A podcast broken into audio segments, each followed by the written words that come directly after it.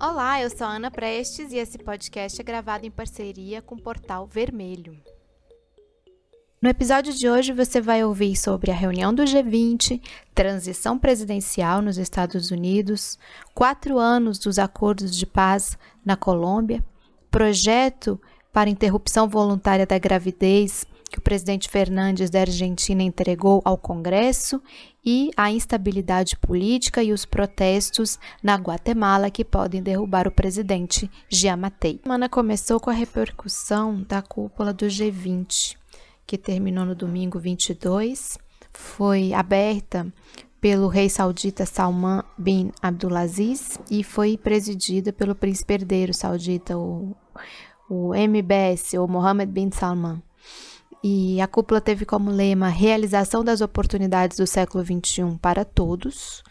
E foi controversa a presidência da Arábia Saudita para alguns países, principalmente por conta da seguida guerra do Iêmen, que vem é, matando pessoas e deixando uma população inteira vítima da fome e da miséria, e também pelo famoso caso inconcluso da morte do jornalista Khashoggi, que eu já inclusive tratei aqui no podcast.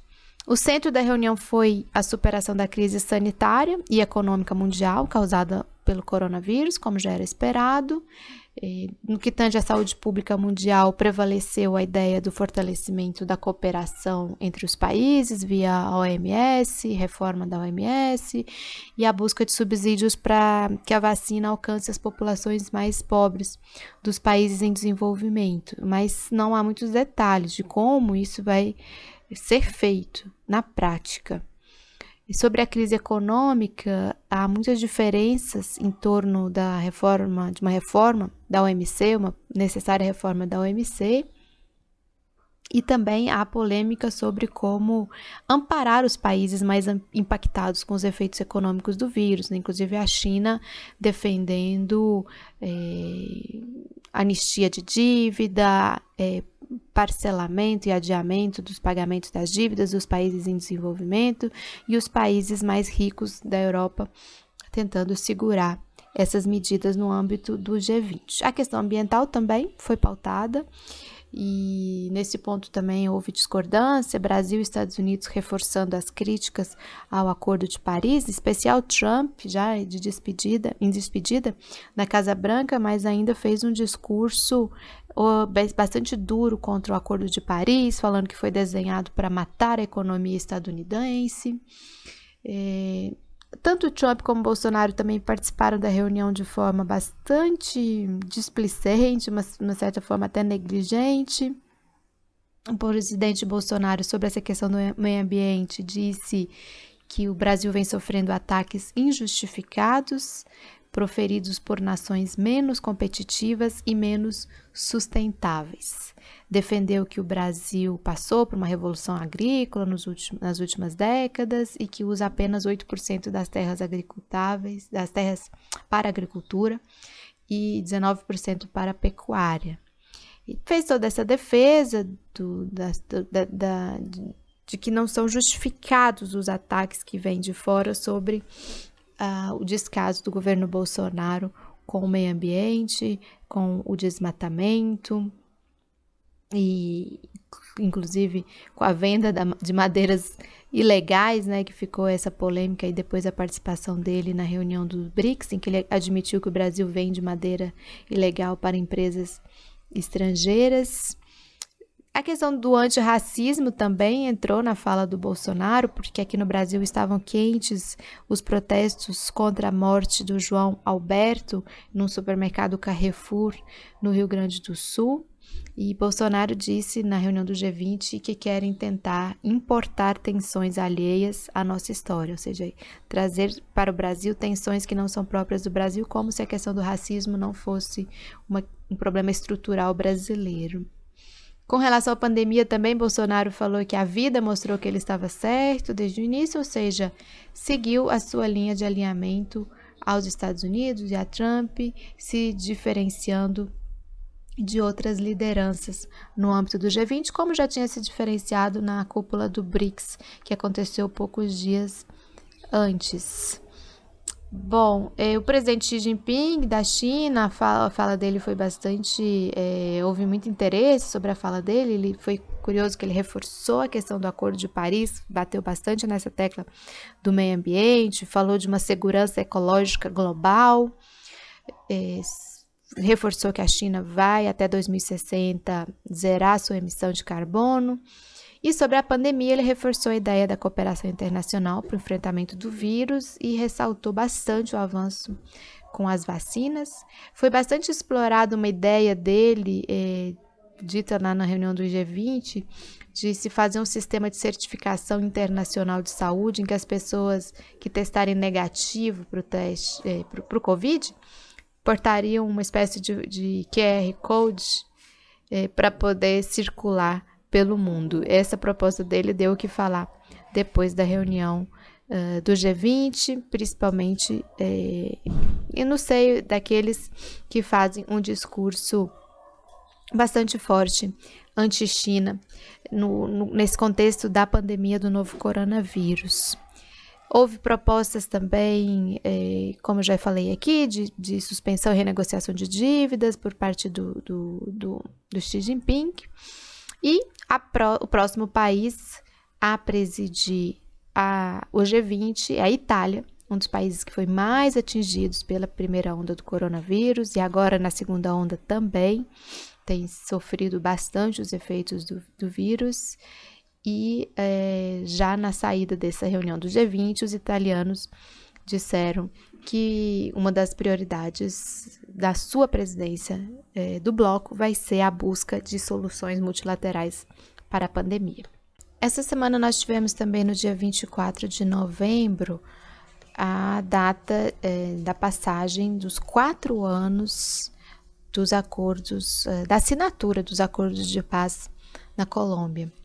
É, quatro anos atrás, então, o presidente colombiano Juan Manuel Santos e o líder das Farc, Rodrigo Londonho, ou Timochenko, como é, ele é conhecido, assinaram no Teatro Colón, lá em Bogotá, com a presença, inclusive, de membros da ONU, é, os acordos de paz, que infelizmente não, não, não têm sido concretizados, né? É, na época, inclusive, o secretário-geral da ONU, Ban Ki-moon, é, felicitou efusivamente as partes por colocar fim a uma guerra que durava quase meio século. E colocou à disposição, inclusive, as agências, os fundos, programas da ONU para ajudar na implementação desse acordo, mas nada disso tem funcionado muito bem, nem mesmo a missão da ONU de verificação dos acordos de paz, que ficou com essa responsabilidade, uma responsabilidade grande, inclusive, de recolher todas as armas entregues pelas Farc, que era parte do acordo. E, então, cerca de 13 mil guerrilheiros e guerrilheiras se integraram à vida civil após o acordo. 9 mil armas de todos os calibres, toneladas de explosivos, milhões de munições foram entregues. Mas as forças uribistas, que depois ganharam a eleição com Ivan Duque, que até hoje preside o país, não têm cumprido os seus deveres constitucionais com um acordo. Toda semana morrem líderes sociais, políticos uh, na Colômbia.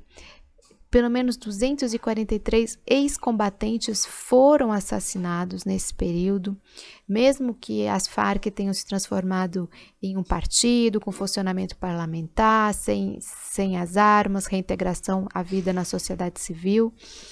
E é um problema grande, porque essa recusa do governo colombiano em acatar os dispositivos do acordo, que são constitucionais, inclusive, foram incorporados à legislação do país, vários deles, e buscar uma efetiva.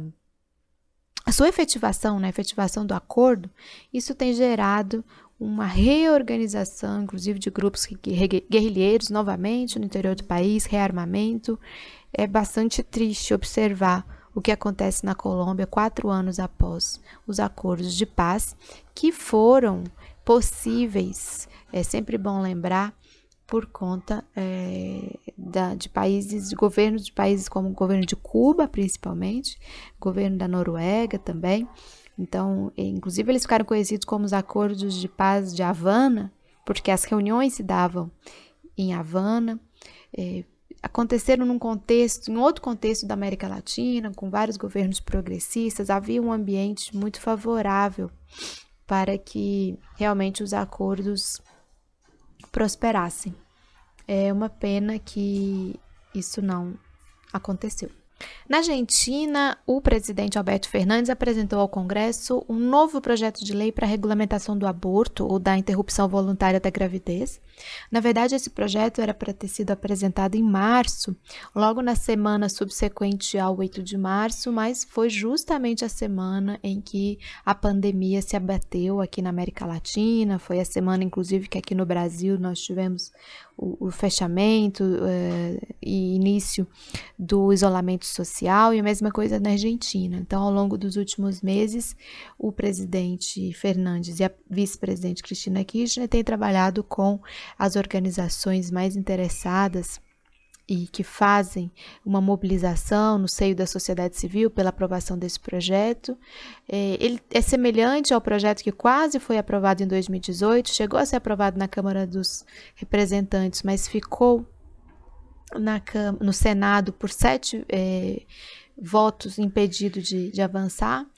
Então, ele prevê no seu artigo 4 que terão acesso livre e gratuito à interrupção voluntária da gravidez todas as mulheres que decidirem fazê-lo até a 14ª semana de gestação. Fora desse prazo, somente poderá ser feita a interrupção da gravidez eh, no caso de estupro, gravidez fruto de estupro, gravidez em crianças abaixo dos 13 anos ou iminente perigo, eh, risco de vida para a mãe. O sistema de saúde argentino vai ter até 10 dias para atender a solicitação da gestante. É, o projeto ainda prevê que elas vão ser tratadas com dignidade, com privacidade, respeito à confidencialidade, que é muito importante é, nesses casos. Os médicos uh, que profissionais de saúde que não quiserem fazer o aborto, eles vão poder delegar para um outro colega, desde que a gestante não esteja correndo risco de vida, desde que isso não prejudique a expectativa de vida da pessoa que precisa realizar o aborto. Isso não vai valer no caso dos cuidados pós-aborto. Todos os profissionais de saúde têm a obrigação e o dever de atender é, essas mulheres. E os debates já estão quentes lá na Argentina, como se deve é, saber, há muita mobilização, é, das, é, muita manifestação pró-aborto, mas também há organizações que são é, contra a descriminalização do aborto, especialmente ligadas à igreja, e que também têm é, realizado protestos. Inclusive, hoje, 28 de novembro, tem um protesto marcado para a tarde né, desse sábado contra o projeto. Explicar um pouquinho aqui para os nossos ouvintes sobre o que está acontecendo na Guatemala. É, acho que várias pessoas viram no final de semana passado muitas manifestações, protestos, inclusive incêndio em parte é, do Congresso Nacional na Guatemala, do parlamento. É, ocorre que houve uma votação para o orçamento do país, o orçamento de 2021, na madrugada do último dia 18 de novembro e que gerou muita revolta na população. Uma peça orçamentária que foi montada pelo presidente do país, pelo Alejandro Giamatei, com a sua equipe do Ministério da Fazenda, e foi aprovada assim a toque de caixa de madrugada, é, com uma ação coordenada dos parlamentares do seu partido, Vamos, junto com outros partidos que também apoiam o governo, como o, FS, o FCN Nación, que é, o, que é a Frente de Convergência Nacional, do ex-presidente Jimmy Morales, foi presidente até esse ano, agora de 2020, antes do Jamatei. Também o União Nacional da Esperança, que é do ex-presidente Álvaro Colón. Ou seja, foi montada uma operação para aprovação desse orçamento. Vários deputados da oposição dizem que só receberam o projeto horas antes da reunião plenária dos congressistas e já, já tinha sido aprovado na Comissão Específica de Finanças. O orçamento aprovado é de 10 bilhões de dólares, a mais do que o, o aprovado ano passado, sendo que quase 3 milhões foram retirados da área de direitos humanos, que é um dos, um foi um dos motivos dos protestos. É, muitos setores sociais ficaram descobertos com o projeto, como de combate à desnutrição uh, e, e, outros projetos sociais. E é importante lembrar que a Guatemala, que é um país de 16 milhões de pessoas, é, tem quase 60% da sua população vivendo abaixo da linha da pobreza. A questão da desnutrição ela é gravíssima, gravíssima no país. É, tem um dado que eu estou buscando aqui, mas de é, das, um dado que é chocante sobre as crianças no país, grande parte está aqui. Crianças abaixo de 5 anos que sofrem é, de desnutrição, quase metade das crianças abaixo de 5 anos sofrem de desnutrição. No meio desse contexto, e ao mesmo tempo em que foram tiradas os, uh, do orçamento recursos para as áreas sociais, eles aumentaram é, o orçamento para é, verbas de gabinete, para questões muito específicas de funcionamento, é, tanto principalmente do executivo e também para a área de infraestrutura, sem que, fique, sem que tivesse ficado muito claro uma, uma prioridade, quais são as prioridades né, do país no momento de, de muita, muito sofrimento por conta do, do coronavírus, por conta da crise econômica. Nisso tudo, o vice-presidente do país, o Guilherme Castilho, que já vinha demonstrando diferenças com o Giamatei, sugeriu que chegou a sugerir que houvesse uma renúncia coletiva do governo depois das reações à aprovação do projeto e também hum, que o presidente não sancionasse esse projeto. E daí começou um, um grande, uma grande instabilidade no país. Algumas lideranças, como a Rigoberta Manchu, que é uma liderança indígena, que inclusive já foi prêmio Nobel da Paz, da Paz apoiou o pronunciamento do vice-presidente. Outros partidos mais à esquerda, como o Movimento Semilha também, e outros, é, se, se chegaram a se pronunciar a, em apoio ao vice-presidente. Há, um, há setores da esquerda e da oposição que não fizeram esse apoio ao vice-presidente, mas estão mobilizados no sentido da renúncia do presidente eh, Giamateis, que, que segue sustentando que não vai renunciar e, inclusive, é, invocou é, a Carta Democrática da OEA essa semana, dizendo que o país passa por uma instabilidade e risco à sua democracia. Várias embaixadas do, que estão lá no país, da Alemanha, Canadá, da Espanha, França, Itália, Reino Unido, União Europeia, é, têm feito pressão também em cima do governo, principalmente depois do ocorrido do incêndio no parlamento. Não está claro como foi provocado esse incêndio. Há acusação de manifestantes, mas na verdade a marcha que dos manifestantes ainda estava bastante distante do Congresso quando o incêndio foi provocado. É, há denúncias de que as forças policiais não reagiram rapidamente ao incêndio, mas assim que a marcha chegou à praça do Congresso, foi duramente reprimida. Ou seja, é um momento de muita tensão na Guatemala e que nós vamos continuar acompanhando. Vamos falar um pouquinho sobre a transição presidencial lá nos Estados Unidos. No final da semana passada, início dessa, o presidente Trump teve derrotas importantes na sua tentativa de provar que houve fraude nas eleições.